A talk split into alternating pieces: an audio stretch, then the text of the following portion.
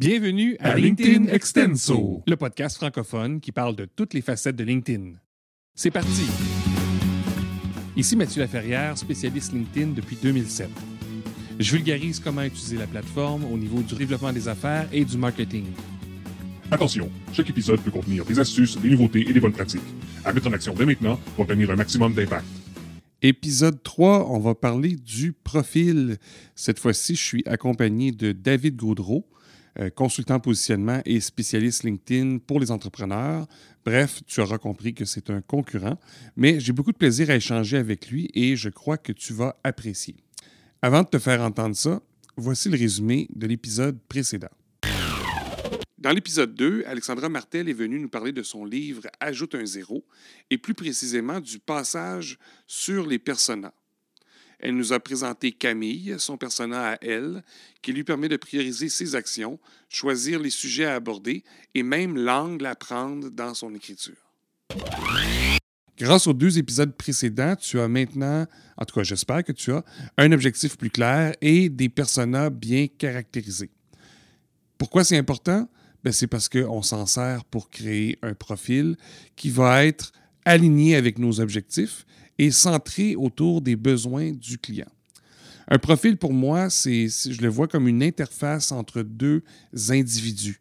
C'est le début d'une conversation qui va mener par la suite à une action, qui va mener par la suite à d'autres choses jusqu'à temps qu'on atteigne nos objectifs. Mais toute cette expérience-là qu'on vit avec l'autre, ça fait partie aussi du processus et c'est un volet des fois qu'on laisse de côté.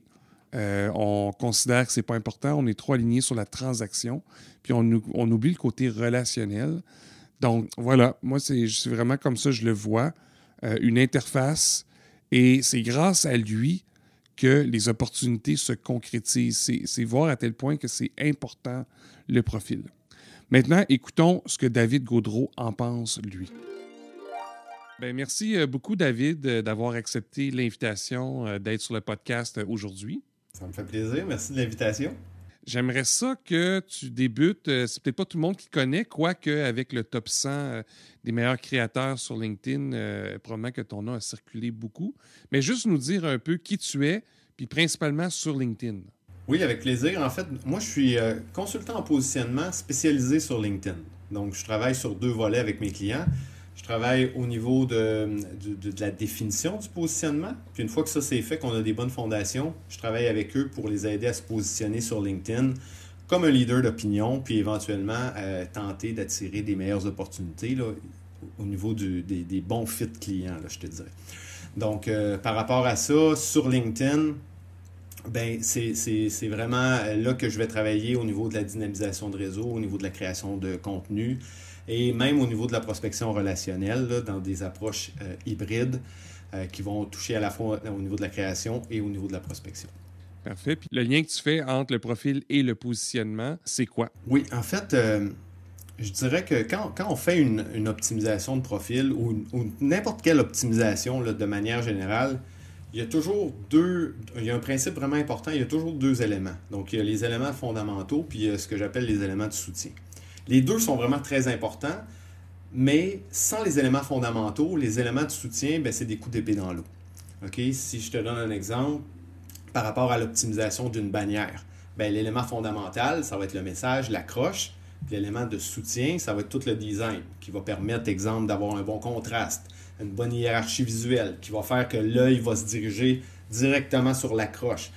Mais si on a un, bon élément de soutien, donc un bon design, mais sans un, bon élément fondamental, donc une bonne accroche, ben, on se retrouve avec une bannière qui est un peu vide de sens, puis qui ne va pas nous permettre d'atteindre nos objectifs.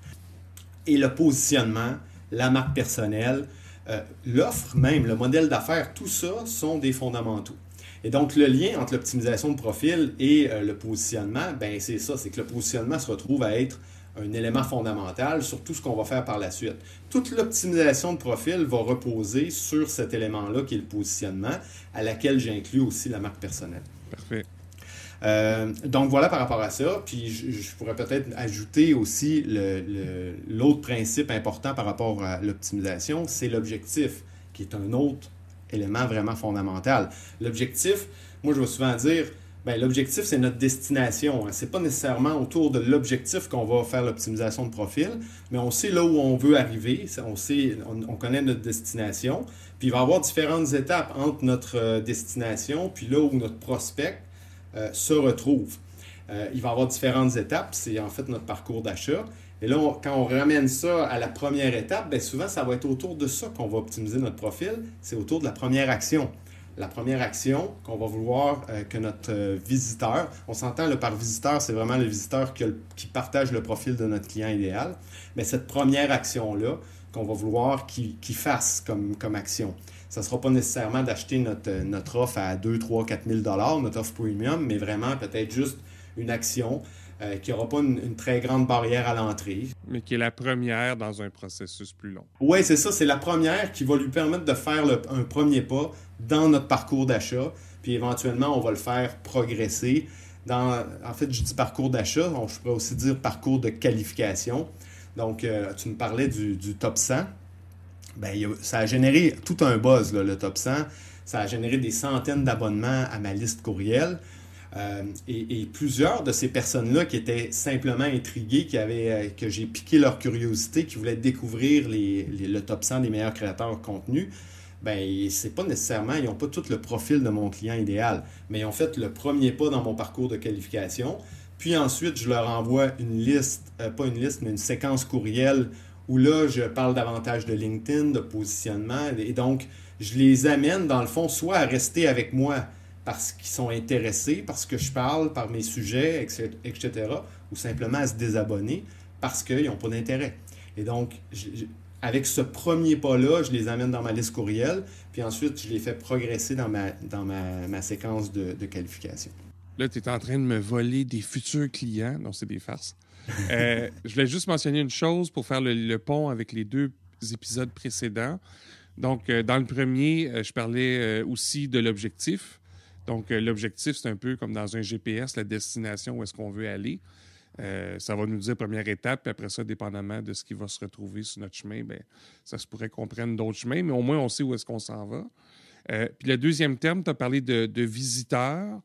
de mon côté, je parle de persona, mais c'était l'épisode que j'ai fait avec Alexandra Martel. Donc, sensiblement, c'est les mêmes choses parce qu'au final, ben, c'est des éléments fondamentaux, comme tu l'as mentionné, qui nous permettent d'avoir euh, un bon profil puis un bon positionnement. Ben, j'allais ajouter par rapport au persona, en fait, c'est un des quatre éléments de l'énoncé de positionnement. Tu l'énoncé de positionnement, on doit savoir à qui on s'adresse de façon spécifique et donc ça correspond à notre persona. Euh, c'est quoi son problème? on veut un problème autant que possible prioritaire que je vais appeler dur, donc qui est douloureux, qui est urgent et qui est reconnu par notre client.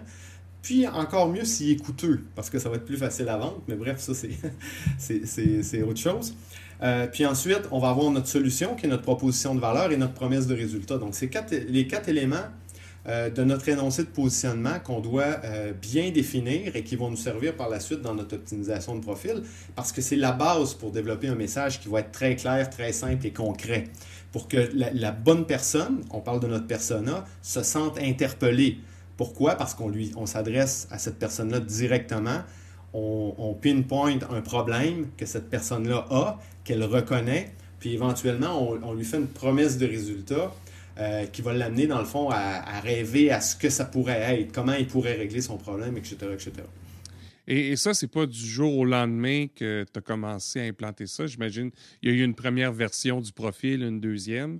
Donc, si on retourne un peu au début, ta première version de profil, ça ressemblait à quoi? Ah ben là, si on recule vraiment au tout début, moi, j'ai créé mon compte en 2008. Et je l'ai créé en euh, 2008, je sortais de l'université. C'était vraiment dans l'optique de mettre mon curriculum vitae en, ligne. Euh, et ça, ça a été comme ça pendant plusieurs années. Euh, je dirais en fait jusqu'à 2018. 2018 où là, j'ai décidé de me relancer parce que j'avais vendu une entreprise en 2016 et, en entre 2016 et 2018, je cherchais une nouvelle idée d'entreprise. Je voulais que ce soit en marketing numérique, euh, mais j'étais un peu à la recherche de mon champ de, spécialisation. Et, évidemment, là, j'ai passé, j'ai fait une transition de profil qui mettait de l'avant simplement mon CV à un profil qui tranquillement, je il commençait à se transformer. commençait à, euh, dans le fond, euh, s'optimiser plutôt que s'optimiser autour de moi, ben tranquillement, pas vite, il commençait à s'optimiser autour de mon client idéal. Et euh, si je te posais la question, la réponse va être évidente, mais pour les gens, c'est souvent le même parcours. Ils ont écrit ou ils ont créé leur profil il y a un an, deux ans, dix ans, peu importe. et, et le profil est un peu comme un vieux CV. Donc, aujourd'hui, si tu faisais les mêmes actions que tu fais présentement, mais que tu avais le profil euh, d'il y a 5 ou 10 ans, est-ce que tu aurais le même retour? C'est sûr que non. C'est sûr que non, parce que ça, c'est une chose, c'est que lorsqu'on fait une optimisation de profil, on veut en, quelque sorte que notre profil serve de tremplin vers une autre, destination. Tu j'ai parlé tantôt de, ma liste courriel. Ça peut être vers euh, une page persuasive sur notre site web, vers euh, une chaîne YouTube, etc., etc. Mais le, euh, le profil, dans le fond, sert de tremplin. Si mon profil était optimisé tel qu'il l'était avant, ben, ce n'était pas un, tremplin, c'était un cul-de-sac. Donc, les gens arrivaient, ils ne se sentaient pas du tout interpellés. tout ce que le profil faisait, c'est qu'il parlait de moi. Euh, donc, c'était d'aucun intérêt pour une personne qui ne me connaît pas. Donc, au niveau de la découvrabilité, si quelqu'un arrivait sur mon profil, il n'y avait aucune chance qu'il ait envie de suivre mes contenus. Il n'y avait aucune chance qu'il éventuellement se retrouve vers ma liste courriel ou vers euh, ou, qu'il fasse le pas, comme je disais tantôt, dans mon parcours de qualification. Et donc, c'est tout, ça fait toute la différence. Donc, même si aujourd'hui, je, je suis ailleurs au niveau de ma création de contenu, j'ai plus d'engagement. Si tout ce trafic-là arrivait sur un profil qui était un, cul-de-sac, ben ça serait, ça serait fatal au niveau de la business, au niveau de l'idée de générer des opportunités. Euh, ça ferait toute la différence du monde. C'est pour ça que euh, toutes mes optimisations de profil aujourd'hui, je les fais dans un but de, conversion pour générer des opportunités. C'est le nerf de la guerre, dans le fond. On veut. Exact. Euh, c'est ça. Puis quand je parle de générer des opportunités, ben c'est encore une fois, c'est notre objectif long terme qui nous ramène à l'action, la première action qu'on veut que notre visiteur fasse. Et, toute notre optimisation doit être faite autour de ça. Fait que là, on a parlé un peu de l'importance du profil. Euh, on s'entend sur ça. Il n'y aura pas de, gros débats entre nous. Euh, c'est quoi les éléments pour que les gens repartent avec quelque chose de concret? C'est quoi les éléments à prioriser pour avoir justement un, meilleur positionnement si la réflexion a été faite avant. Donc, un meilleur positionnement puis un meilleur profil. En fait, je vais te donner les, cinq éléments clés de l'optimisation de profil, puis le positionnement va ressortir par rapport à ça. Euh, donc, moi, je dis toujours, quand on fait l'optimisation de profil, le plus important, c'est tout le haut de profil. Parce que, pourquoi? Parce qu'il y a plus de 90% des gens qui vont jamais aller dans le bas de votre profil. Donc, c'est pour ça que c'est important de mettre beaucoup de nos énergies dans l'optimisation du haut du profil. Donc, ça, ça commence par la première chose qu'on va voir en arrivant sur le profil, c'est-à-dire la bannière. Donc, avec la bannière, on veut interpeller notre visiteur, notre visiteur, encore une fois, qui est notre persona, donc qui, partage le profil de notre client idéal. On veut l'interpeller avec une bonne accroche. Souvent, on peut le faire euh, en ciblant un de ses, problèmes prioritaires parce que euh, il va se sentir interpellé, il y a un problème, il veut le régler, il voit sur votre bannière, avez-vous ce problème-là? Bien, bien entendu, oui, la personne est interpellée. Deuxième chose qu'il va voir, c'est la photo de profil. Et moi, euh, je, considère que la photo de profil, c'est une occasion de, créer une, connexion émotionnelle avec le visiteur. Maintenant, en plus, il y a la, story, on peut faire la, vidéo. Et donc là, vous pouvez montrer encore plus de votre personnalité, euh, avec euh, la photo de profil ou avec la vidéo et, vraiment créer une connexion. Donc, votre visiteur va voir, ah, OK, Mathieu elle est vraiment sympathique. Ou sur sa photo, il a l'air vraiment professionnel. Donc, j'ai envie de voir qu'est-ce qu'il fait. sais, OK, je suis interpellé, je vois la photo. Là, il va continuer de descendre puis il va lire le titre. Et là, avec le titre, on veut qu'en deux secondes, il comprenne exactement ce que vous faites, euh, comment vous pouvez l'aider, puis c'est quoi votre promesse de résultat. Et c'est là que l'énoncé de positionnement, dans le fond, va être extrêmement utile.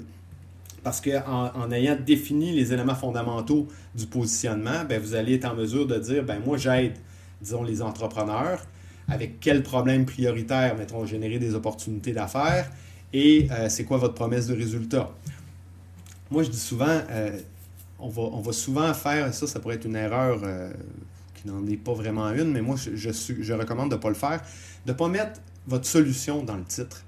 Pourquoi ne, pas mettre la solution? C'est que ça va créer un gap de curiosité. Donc là, on se retrouve avec un visiteur qui se dit, OK, c'est à moi qui s'adresse, il peut régler mon problème, il va m'amener là comme promesse de résultat, mais il y a un gap. Comment, il va faire ça? Et donc là, ça va, ça va piquer encore plus sa curiosité pour l'amener à lire l'autre élément qui est votre résumé de profil, qu'on va vouloir un texte persuasif. Et donc, euh, bon, il y a différentes façons de décrire un texte persuasif, mais euh, de manière générale, on veut avoir une bonne accroche pour s'assurer qu'il va cliquer sur le lien voir plus. Ensuite, on va agiter un peu le problème, on va l'amplifier, lui démontrer toutes les implications du problème. Et là, on va parler du... Euh, excusez-moi, après le problème, on va, on va le faire rêver un peu plus avec notre promesse de résultat. Et là, ensuite, on va dire de comment on peut l'aider. On va aller un petit peu plus en détail sur le comment. Et, euh, et, voilà, tranquillement, pas vite, on bâtit notre, notre résumé qui va, qui va se vouloir persuasif, qui généralement va se terminer avec des preuves concrètes euh, qui peuvent être des témoignages, des preuves de crédibilité et un appel à l'action. Très important. Et finalement, le cinquième élément à optimiser dans le haut du profil, ce que j'appelle le above the fold, euh, ça va être la sélection de contenu. Sélection de contenu qui est, qui est souvent, qui est complètement négligée, qui apparaît même pas sur le profil.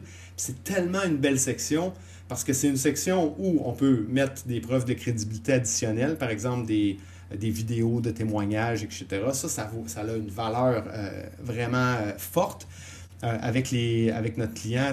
Lorsque le, client idéal a besoin de... Il est intéressé, mais il a besoin de se faire rassurer. Ben là, on va arriver avec une belle vidéo de témoignage. C'est vraiment intéressant. Surtout ceux qui n'aiment pas lire, l'image qui est grande, qui, peut être plein de couleurs, va attirer l'œil. Donc... Ben oui, puis Absolument. Puis l'autre chose qu'on peut mettre dans, les, dans cette section-là, étant donné qu'on a l'option de mettre des liens externes, ben là, on peut mettre une gratuité, on peut mettre un lien vers un, un webinaire, un événement, et donc tout ça sont autant de possibilités de faire, euh, faire notre, un premier pas vers notre parcours de qualification que je parlais tantôt. Donc, c'est vraiment la porte d'entrée, notre sélection de contenu. Ça peut évoluer dans le temps. Puis ça peut évoluer dans le temps, absolument. Puis, puis, puis ça peut être, tu sais, un, profil LinkedIn, euh, c'est constamment en évolution. Euh, tu sais, moi, si euh, j'ai des événements, les Connect and Learn, ben, pendant les deux semaines avant l'événement, il n'y a rien qui m'empêche de changer ma bannière. un peu comme d'ailleurs, tu parlais d'Alexandra Martel, Christopher Piton aussi l'ont fait.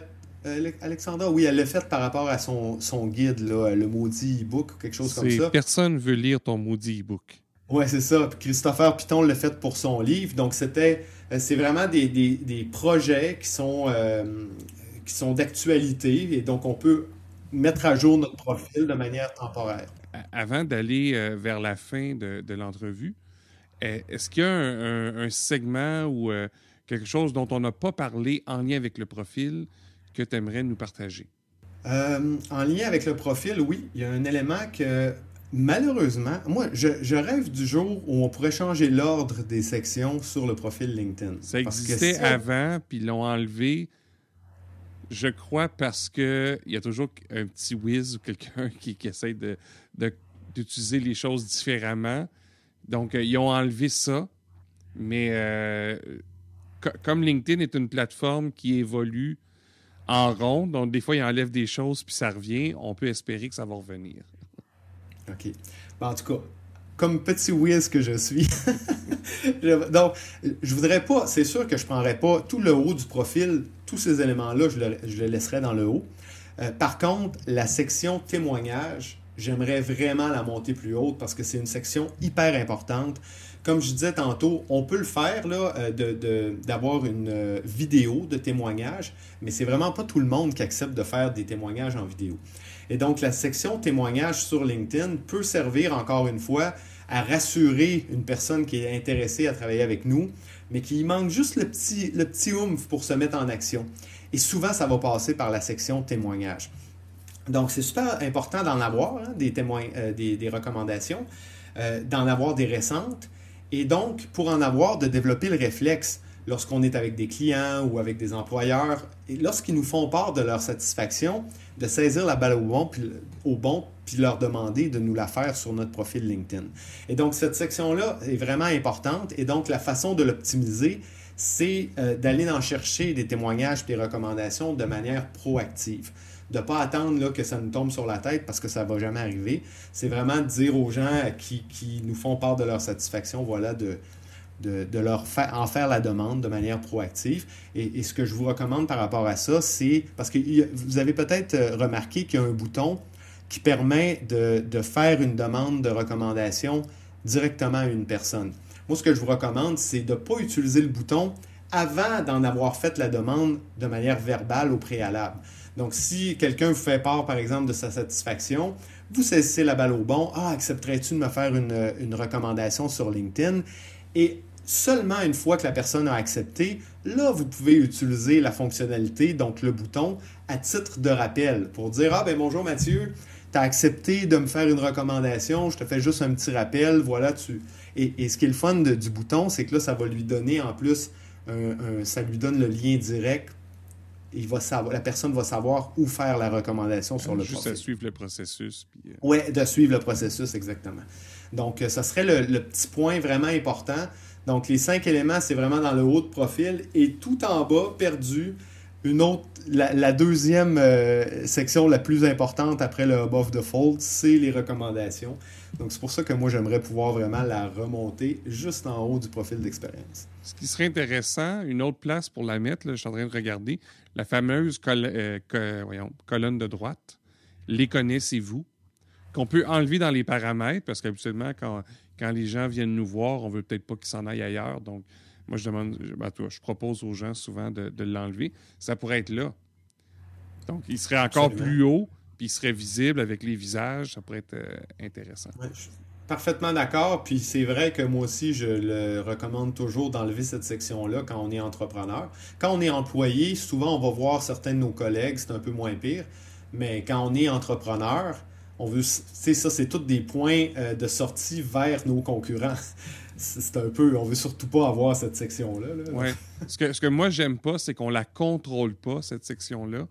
Et j'ai vu euh, des gens, c'est souvent des femmes, euh, et, LinkedIn propose des, profils qui donnent une mauvaise impression de la personne parce que là, on va voir des. On ne rentre pas dans le débat des, professions, mais on va voir des, professions qui n'ont aucun lien avec la personne. Puis ça, soulève comme du doute. Puis du doute, on n'en veut pas. C'est vraiment ça veut de la confiance, on ne veut pas du doute. Bref, c'est pour ça que je propose euh, de l'enlever.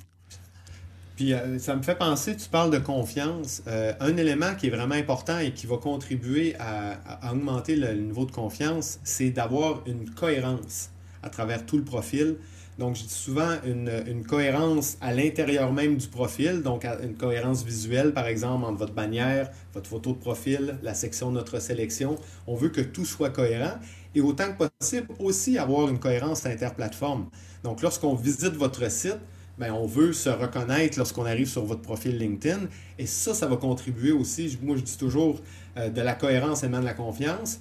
Et toute relation commerciale repose sur la confiance. Donc, c'est vraiment euh, très important d'avoir ça en tête. Et à, en ce sens-là aussi, avoir des preuves de crédibilité, c'est tous des éléments qui vont, un bon profil d'expérience, on n'en a pas parlé, là, mais c'est tous des éléments qui viennent renforcer le lien de confiance. Euh, et donc, c'est pas parce qu'on n'en a pas parlé là, que c'est pas important. Euh, c'est simplement qu'il y a des éléments plus importants que d'autres. Ben, c'est ça. En 15-20 minutes, c'est sûr qu'on on fait ouais, simplement un, un, survol.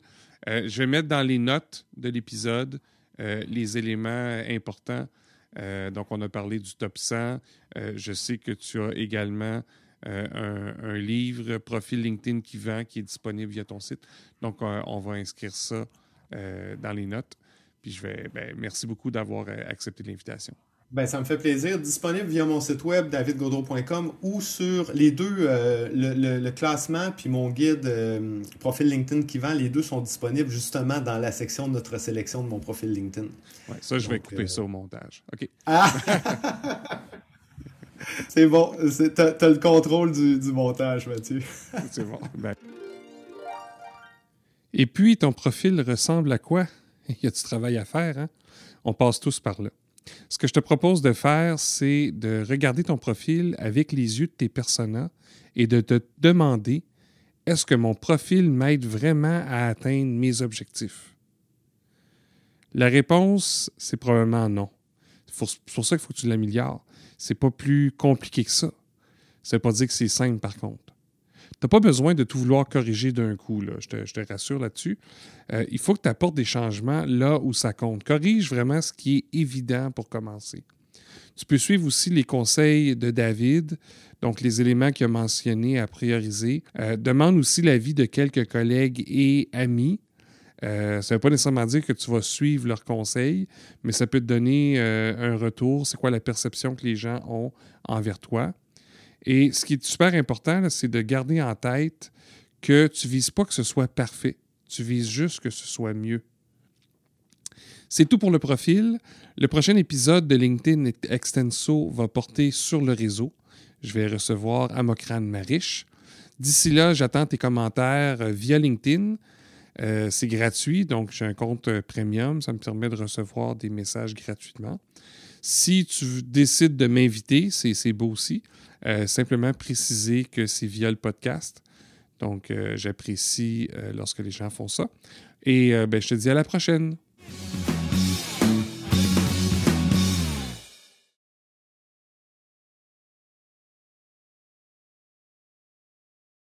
Si tu restais à la fin, un peu comme dans le passé, à la fin d'un CD ou d'une cassette, on pouvait avoir une traque qui était cachée Voici une anecdote qui m'est arrivée en fin de semaine que j'ai euh, voulu partager lundi. Puis bon, j'ai fait une fausse manœuvre et ça s'est effacé. Puis ça ne me tentait pas trop de le réécrire ou de la réécrire, mais j'ai décidé de l'enregistrer puis de l'offrir comme ça un peu en cadeau à ceux qui seront assez curieux de se rendre jusqu'au bout. Alors, c'est une anecdote de fin de semaine, euh, catégorie cauchemar, je dirais. Alors, ça se passe un samedi matin. Il y a moi, évidemment, il y a ma femme et mes trois enfants. Je bois tranquillement mon café en écoutant la plus récente saison de Décésos. J'ai quelques plans en tête pour le week-end, des rénaux, euh, des visites, mais je veux vraiment prendre ça relax parce que je viens de lancer le podcast et j'en ai besoin. Là, soudainement, j'entends un bruit d'enfer à l'autre bout de la maison. Là, j'ai aucune idée de ce qui se passe. C'est comme si euh, y a le diable de Tasmanie qui essayait de sortir d'une structure de métal. Oui, oui, je fais vraiment référence à, la bébite de Walt Disney qu'on voyait à la télé quand on était jeune. C'était vraiment cacaphonique. Assez pour. J'ai vraiment eu peur. Puis là, je me suis levé d'un coup. Je me suis dirigé vers le bruit. Puis là, je regarde à terre, puis il y a des jets bruns, quasiment comme si c'était du sang, sur le sol de la salle d'eau. Euh, là, le bruit, ça continue, ça, sent le brûler. J'essaie de comprendre ce qui se passe, puis là, je vois la laveuse, puis là, je réalise que c'est ça.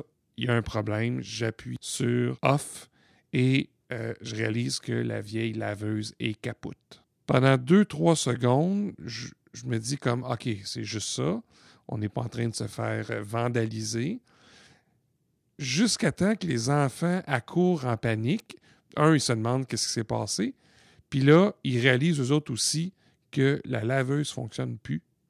Puis ça commence. Ouais, mais là, je vais faire quoi? J'ai plus de linge, euh, je m'en vais travailler tantôt. Puis là, ça part, ça part.